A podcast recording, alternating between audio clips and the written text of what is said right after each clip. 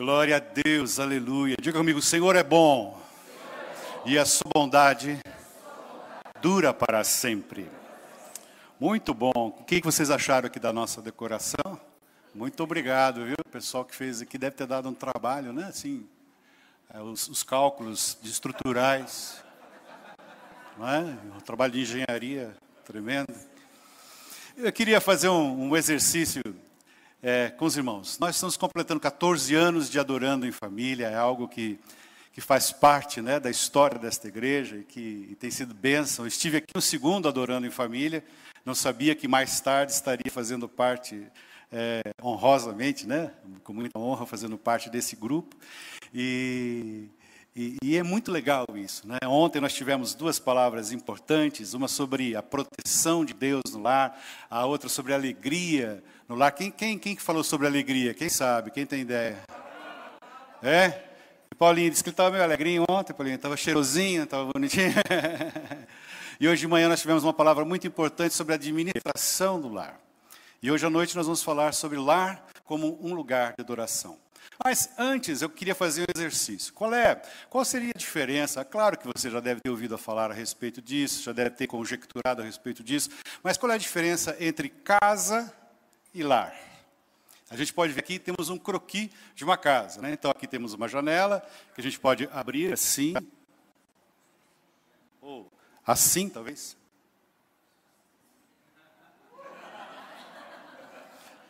Aqui nós temos, lá em São Paulo é porta, aqui é porta.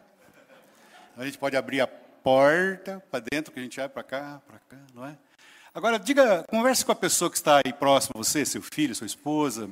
É, o que é a casa? Nós podemos definir. Casa é, é um lugar físico que pode ser construído de alvenaria, que pode ser construído de madeira, que pode ser construído com uma mangueira de LEDs, que pode ser construído de adobe, pode ser feito de muitas maneiras. Agora, conversa aí com a pessoa que está ao seu lado. Eu já sei o que, que minha esposa pensa sobre lar. O que, que é lar para você? O que, que é lar? Para mim, lar é. Diga, não, isso, não, não, não olha para mim agora, não, pode. olha para a pessoa que está próxima a você, conversa com ele. O que é lar para você? O que é lar?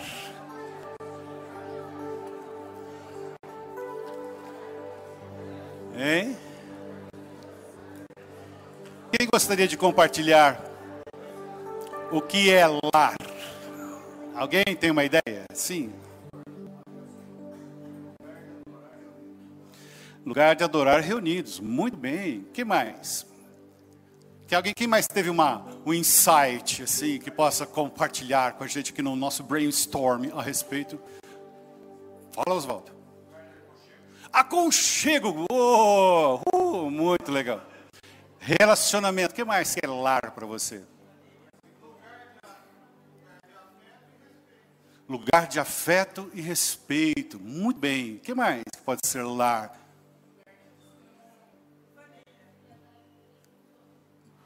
Fala mais alto. O lugar que você quer estar o tempo todo. Ah!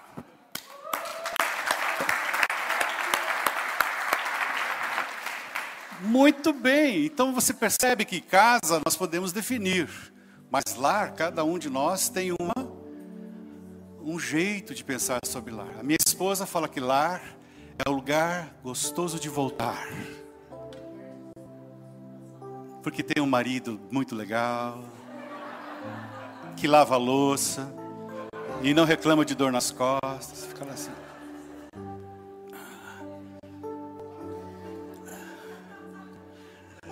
Amém? Então, definimos mais ou menos o que é lar, né? porque cada um de nós terá sua definição, cada um de nós terá sua aproximação ao assunto, mas o fato é que Deus está querendo morar nessa atmosfera. Deus não quer morar nesse lugar físico, nesse lugar aparente, porque muitas vezes quando nós podemos até pensar que ter um altar de adoração na nossa casa seria reservar um lugar naquele buffet ou naquela prateleira ou naquela estante, abrir a Bíblia no Salmo 91, deixar ela aberta ali, tomando poeira, e ali você tinha um altarzinho. Só que ao invés de ter uma alguma estátua ali, você tem um objeto, um livro aberto, e você acha que aquilo ali poderia ser um altar de Deus. Não, aquilo lá não é o altar. O altar de Deus faz assim com o dedinho, faz assim. Agora faz assim, ó. É, você pode fazer para a pessoa que está do seu lado. Este é o verdadeiro altar de Deus. Amém? Queria te convidar a abrir a palavra lá no livro dos Romanos, carta de Paulo aos Romanos, capítulo 12, versículos 1 e 2. Muito bem, vai pensando o que você acha sobre lar.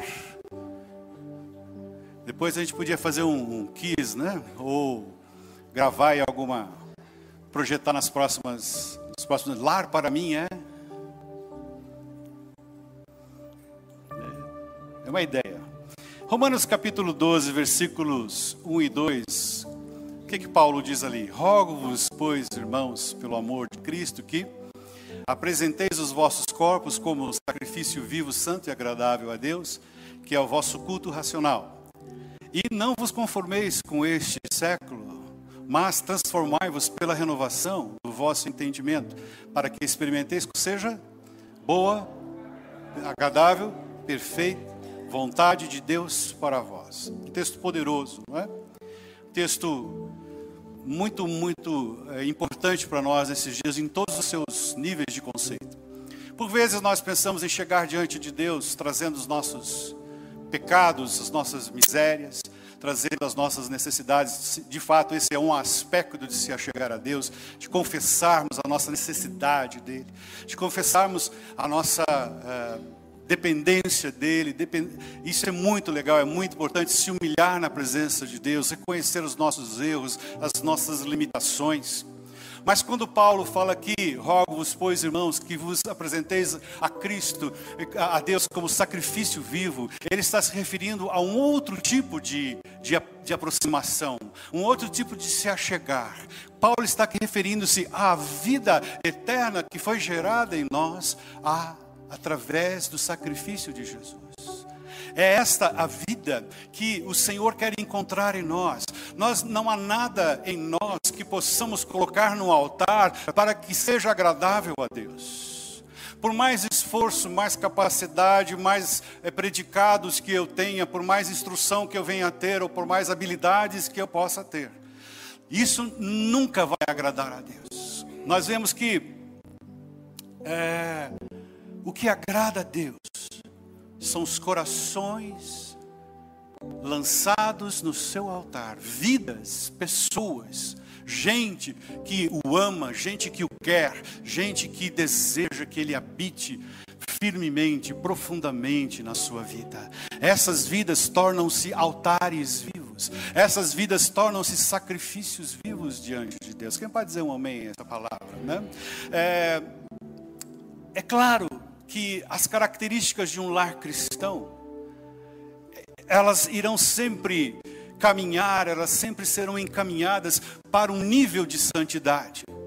No lar cristão, por exemplo, as palavras chulas não devem existir. Os programas de televisão que são imorais não devem existir. As palavras gritadas um com o outro não devem existir. Quem diz amém essa palavra?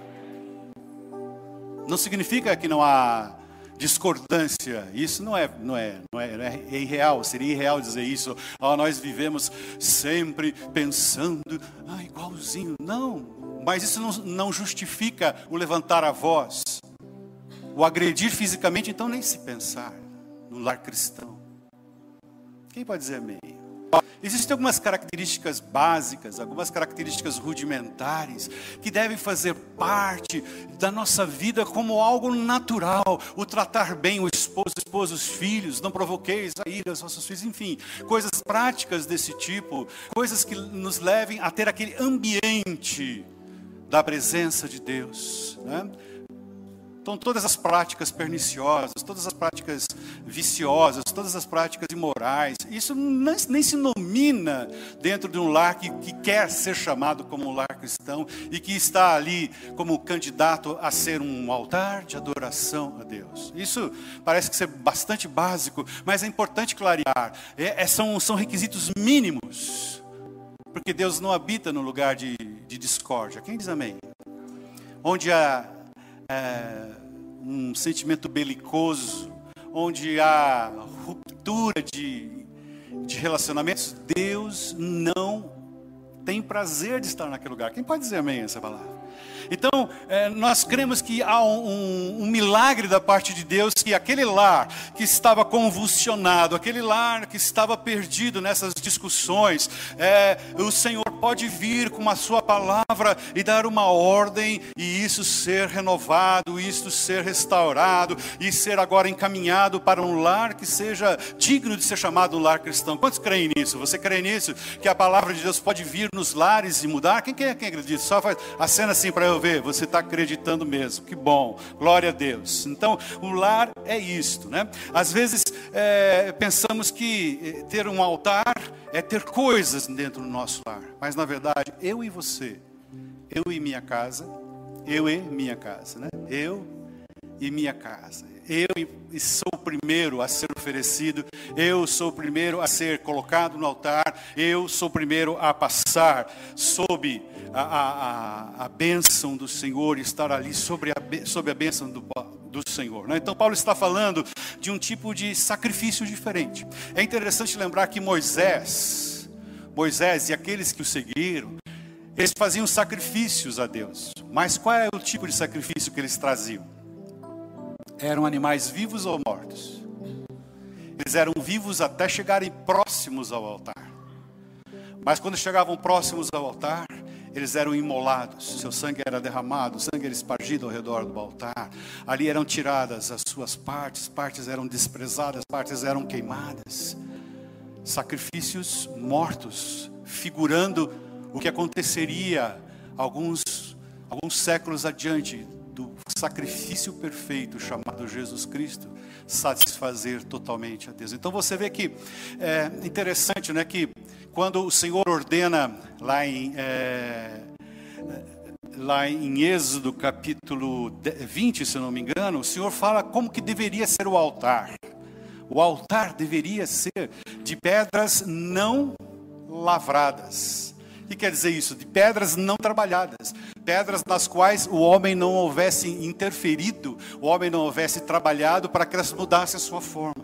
Então deveriam ser escolhidas 12 pedras brutas, 12 pedras naturais, aquelas pedras não manejadas pela mão do homem, serviriam como base para o altar do Senhor. Isso em Moisés, Deus falou. Uma coisa muito interessante acontece um pouco mais adiante, alguns séculos adiante, quando Salomão ele vai fazer a dedicação do templo que o Senhor não permitira a Davi construir por ter sido um homem com sangue nas mãos. Mas quando Salomão dedica aquele templo ao Senhor, e ele faz a transferência da arca que estava ali na tenda de Davi para aquele templo novo, chamado então conhecido como Templo de Salomão, e na dedicação desse templo, a palavra diz que ele constrói uma plataforma e ele sobe nessa plataforma, está em segundo, no segundo livro de Crônicas, capítulo 6. E aí Salomão, até aquele momento, Deus havia falado com ele algumas vezes, Deus havia se, se revelado a ele tremendamente. Aquele era um homem que estava agradando a Deus até aquele instante na sua vida.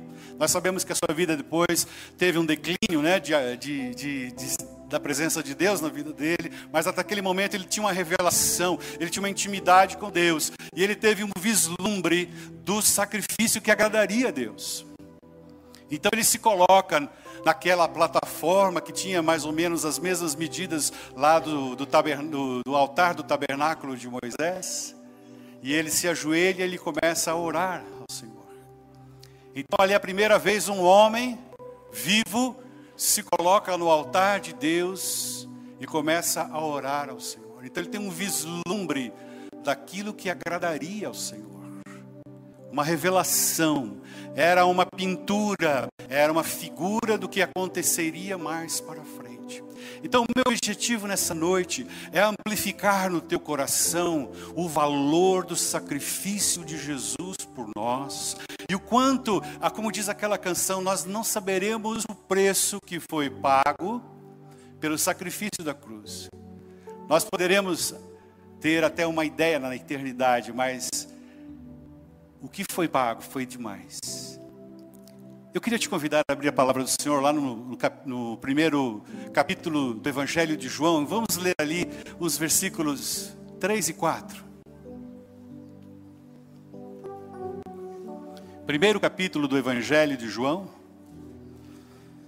Portentoso o primeiro capítulo de João, né? Uma das peças mais lindas de se ler, né? Cheias com muitos significados. Versículo 3 do capítulo 1 de João diz assim: Todas as coisas foram feitas por meio dele. Está se referindo aqui a Jesus Cristo, ao Cristo, ao Senhor, o Filho de Deus. E sem ele, nada do que foi feito se fez. Veja assim o poder das palavras, né? Veja só, todas as coisas, todas as coisas foram feitas por ele.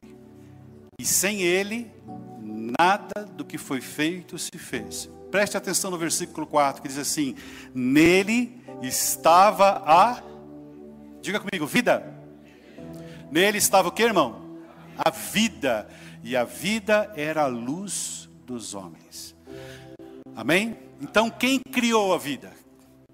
Quem criou a vida? Pode dizer Deus. Deus criou a vida. Deus é o criador da vida.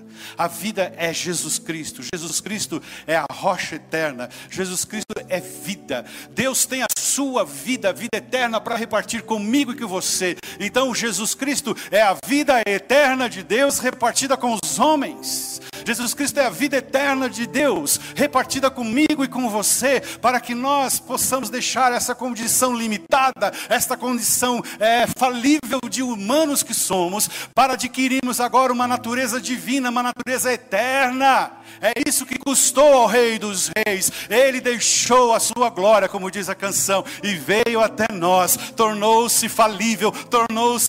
É, é, sensível às nossas coisas, às nossas dores e à, condição de humano, para que eu e você pudéssemos conhecer vida eterna. Vida eterna é o próprio Senhor Jesus Cristo. Quem pode dizer amém essa palavra? Veja só que Deus tem a sua vida. Ele é Deus, e se Ele quisesse fazer as coisas do, do, de um jeito diferente, não existiria este mundo como existe hoje, não existiria o Sol como existe hoje, não existiria este sistema que nós conhecemos como sistema solar, a Via Láctea ou as outras galáxias. Ele poderia fazer tudo muito diferente se quisesse, porque Ele é Deus e Ele pode fazer todas as coisas. Quem crê nisso? Diga amém. Mas ouve no seu coração um dia na eternidade, o Senhor disse: Vamos fazer o homem, e vamos compreender que esse homem vai ser corrompido, mas eu vou mandar meu filho, que tem a minha vida, a vida eterna, ele é a vida eterna. A vida eterna vai se tornar humano, para que o humano agora possa ter vida eterna. Quem pode dizer amém essa palavra? Isso é muito grande, queridos. A palavra amor de Deus, ela talvez não caiba nos nossos pensamentos, nas nossas definições, naquilo que nós conseguimos alcançar no nosso vocabulário, na nossa imaginação. É muito maior e muito mais profundo. Este Senhor Jesus, Ele, a rocha eterna, Ele é aquele que vive e reina para todos sempre, é aquele que Daniel, quem lembra lá de Daniel capítulo 2, versículos 34 diz que Daniel estava interpretando o sonho do rei, e o rei diz, viu uma estátua de ouro na cabeça, e, e, de metal no peito, e de barro nos seus pés, e de repente, diz o texto, uma pedra foi cortada sem o auxílio das mãos. Abra lá em Daniel capítulo 2, se você quiser ver. Versículo 34. Olha que lindo. Daniel capítulo 2, versículo 34. Esta pedra chamada Jesus, é a pedra eterna, a pedra angular, a rocha eterna, o Senhor dos Senhores. Ele já esteve, presente em toda a história, toda a história, porque tudo foi criado por Ele e sem Ele nada do que foi feito se fez. Em Colossenses capítulo 2 vai dizer que nem é, potestades, é, aquilo que se, que se conhece, o que não se conhece, tudo existe por causa de Jesus. Jesus é o centro da significância das nossas vidas. Nós temos sentido, nós fazemos sentido por causa de Jesus. É Jesus que dá sentido à existência do homem, porque Ele, Deus perfeito, Deus eterno, rocha eterna, Ele quis tornar-se homem, quis experimentar as mesmas aflições que nós, para que nós pudéssemos comungar com Ele pela eternidade. Quem pode dizer amém essa palavra? Então, o que quer dizer sacrifício vivo? Sacrifício vivo é tornar a Deus, é trazer a Deus novamente aquilo que Ele já fez por nós não é trazer o nosso pecado, não é trazer a nossa miséria, não é trazer a nossa condição de fraqueza, mas é dizer: Senhor, olha para aquilo que o Senhor já fez. Diga comigo, Senhor, olha para aquilo que o Senhor já fez na minha vida e recebe a minha gratidão. Isso é ser sacrifício vivo, querido. Não é apenas o, os lábios, claro que é o fruto de lábios que confessa o seu nome. Não é apenas o tocar, o cantar, o fazer coisas, mas o, o, ser grato, o ser agradecido eternamente, porque a vida é eterna, não aquela, não aquele viver para sempre. Tem gente que vai viver para sempre no inferno mas nós temos a vida eterna com Deus, nós temos o próprio Senhor vivendo em nós, o próprio Jesus vivendo em nós, fazendo morada em nós, para que nós vivamos para sempre com Ele. Quem pode dizer aleluia? Amém. Então, o sacrifício vivo é quando você retorna ao Senhor, você retorna a Ele aquilo que Ele já fez na sua vida, aquilo que Ele está fazendo e aquilo que Ele ainda vai fazer em você, na sua casa, na sua vida, na sua existência. Quem pode dizer amém essa palavra? Né? Quando nos apresentamos diante de Deus, será para dar-lhe a vida que Ele nos deu. Existem duas palavras importantes que definem vida. Uma é a palavra bios e outra palavra zoe. A bios é aquilo que trata do, do, do corpo humano, biologia, né? a, os me, a medicina em geral vai, vai tratar do bios, né? do fôlego, tal, do caminhar. E o zoe é o sopro divino, a inspiração de Deus. É isto que nós devemos tornar ao Senhor, aquilo que Ele plantou em mim, plantou em você, a rocha eterna, aquela rocha que foi cortada lá em Daniel e, e, e derrubou aquela estátua, e diz a palavra que fez uma grande montanha. O que, que é essa grande montanha? É a figura da igreja que encherá todo mundo, eu e você, cheios da presença de Deus. Agora estamos nós pedras vivas sobre a pedra viva, pedras vivas sobre uma pedra viva, pedras vivas. Diga para a pessoa que está falando, você é uma pedra viva. Vamos nos lançar sobre a pedra viva que é Jesus, e Ele vai moldar os nossos corações. Quem pode dizer amém a essa palavra? Ele é a pedra, Ele é a rocha eterna. Amados, é, Moisés teve um vislumbre, Moisés teve ali uma, uma projeção do que aconteceria sobre o sacrifício. Salomão teve algo melhor com Davi, um pouco antes dele, mas Jesus Cristo, Ele é que concentra toda a perfeição, todo aquilo que seria agradável a Deus, tudo aquilo que satisfaria a Deus desde a lei até a eternidade, foi cumprido no Senhor Jesus, porque Ele é o Cordeiro de Deus, Ele é a oferta de Deus, Ele é o templo de Deus, Ele é o altar de Deus, Ele é o véu que foi rasgado, Ele é o Senhor dos senhores, o Rei dos reis, aquele que já fez todas as coisas, aquele que cumpriu toda a lei e satisfez ao nosso Deus com o seu sacrifício. Quantos podem aplaudir a Jesus? Aquele que vive, reina e está assentado à destra de Deus. Aleluia!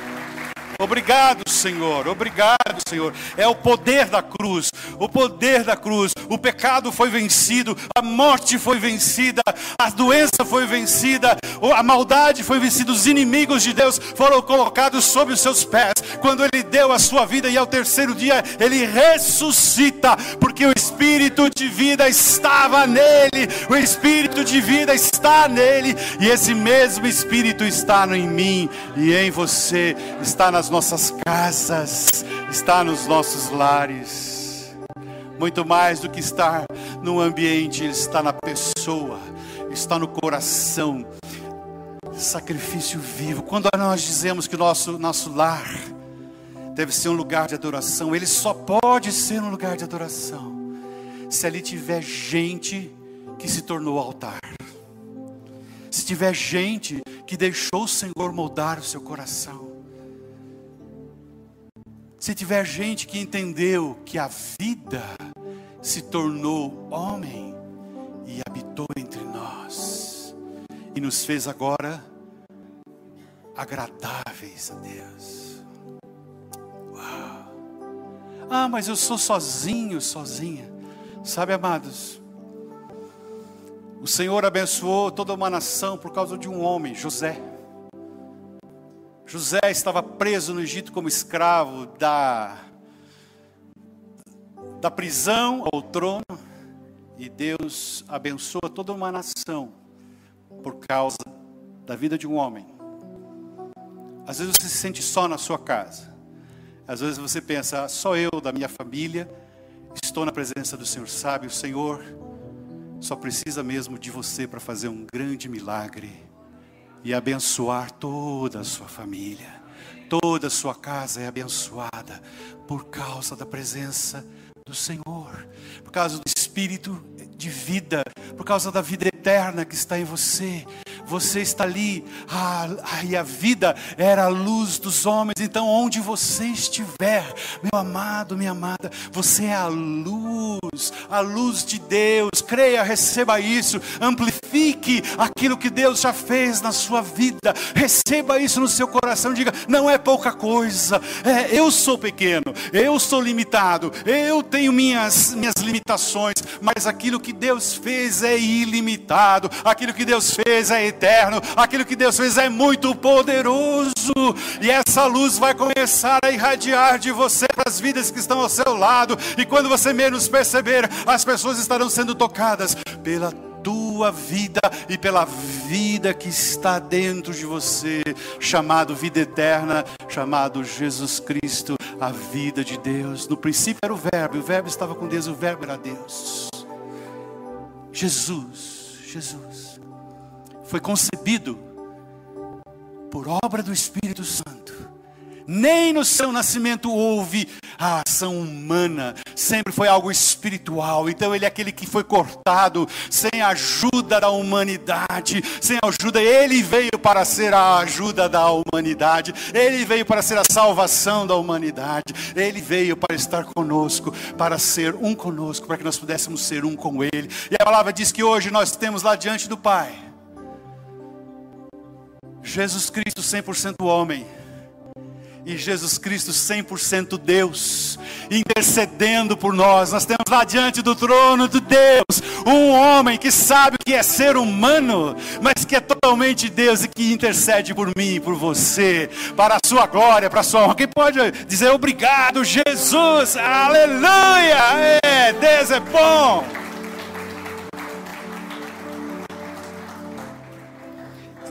Amplifique, amplifique o poder da cruz, amplifique o poder da ressurreição, amplifique o poder da salvação. Não é pequeno, é grande, é tremendo, é tremendo que Deus faz. E por vezes nós ficamos obstruídos, ficamos ali oblíquos, né, com o nosso olhar muito focado nas nossas pequenices, é verdade, todos temos problema, todos nós temos dificuldades, mas essas não são maiores que o nosso Deus, não é nada maior, não existe nada, nada, nada que se compare ao nosso grande Deus. Quem pode dizer amém essa palavra? Então, é, ser altar de adoração significa ter um olhar para o seu coração e ver a vida de Deus em você. Quantos aqui já receberam Jesus como Senhor e Salvador da sua vida? Segura, segura sua mãozinha levantada. Ah, quando você fez isso, você recebeu a luz divina, você recebeu a vida eterna, você recebeu a semente de Deus, você foi feito nova criatura, porque um novo, nova semente está dentro de você, e uma nova criatura nasceu, e essa criatura não é, não é humana apenas, mas ela agora é divina, faz parte da divindade de Deus. Você pode celebrar, pode dizer glória a Deus, pode dizer obrigado, Jesus. Pode baixar sua mão, irmão. É grande, é grande a salvação, é grande, é grande a redenção em Cristo Jesus, é grande o mover dele, tirando-nos das trevas para a sua gloriosa luz. Luz é vida, morte é paralisia, morte é silêncio, morte são trevas, mas o nosso Jesus é ativo, o nosso Jesus é luz, nosso Jesus é vida, ele está está sempre movendo em nossas vidas para que nós o conheçamos mais e melhor. Então é olhar para dentro de si. Você quer ter um lar que seja um lugar de adoração? Quantos querem isso? Quantos querem? Então, obviamente, passando por todas aquelas coisas basais que nós falamos, você tem que se ver como o altar de Deus. Você tem que se notar como o altar de Deus. Você tem que se compreender como altar de Deus. Porque o altar não está num lugar físico, ele está dentro de nós, na nossa alma, no nosso espírito, nos nossos pensamentos, nossos sentimentos, na nossa vontade. Aí está o altar que toca o coração de Deus. Aí está o altar que, que Deus tem prazer em vir sobre ele e colher a oferta de gratidão a oferta de louvor, a oferta de adoração, porque você é a oferta, porque você é o altar, porque você é o templo. A palavra diz que o Senhor não habita em templos feitos por mãos humanas, mas habita dentro de nós. E dentro de nós ele faz a sua morada de vida, vida eterna, vida eterna. Então, sacrifício vivo quer dizer isso, apresentar a Deus a obra dele na minha vida e na sua vida, com, com gratidão, dizendo: Obrigado, papai, porque eu estava morto, mas agora estou vivo. Estava cego, mas agora vejo. Estava doente, mas agora fui sarado. Estava perdido e fui achado. Meu destino era a morte eterna, mas agora a vida eterna veio morar dentro de mim. A vida eterna veio habitar dentro de mim. E agora eu sou eterno, juntamente com Deus. Quem pode dizer obrigado a Deus? Obrigado, Jesus. Estendo, estamos sendo transformados a imagem daquele que é o perfeito altar, Senhor Jesus. A palavra diz que nós estamos sendo moldados, nós estamos sendo talhados por Ele, estamos sendo trabalhados por Ele. A, a forma do perfeito altar, do, per, do perfeito sacrifício, da perfeita rocha. Então nós somos rochas pedras vivas que se lançam sobre a pedra viva. Para juntos fazermos um edifício espiritual que agrade ao Senhor, que o adore, que o sirva, no qual ele possa habitar e trazer a vida dele para dentro de nós. Você recebe essa palavra? Você tem amplificado dentro de você o sacrifício de Jesus? Você tem amplificado diante de você o que Deus fez por você? Que Deus está fazendo por você é tremendo. Tirando daquela condição limitada para a condição da eternidade junto a Ele. Então é, era essa palavra, ao mesmo tempo muito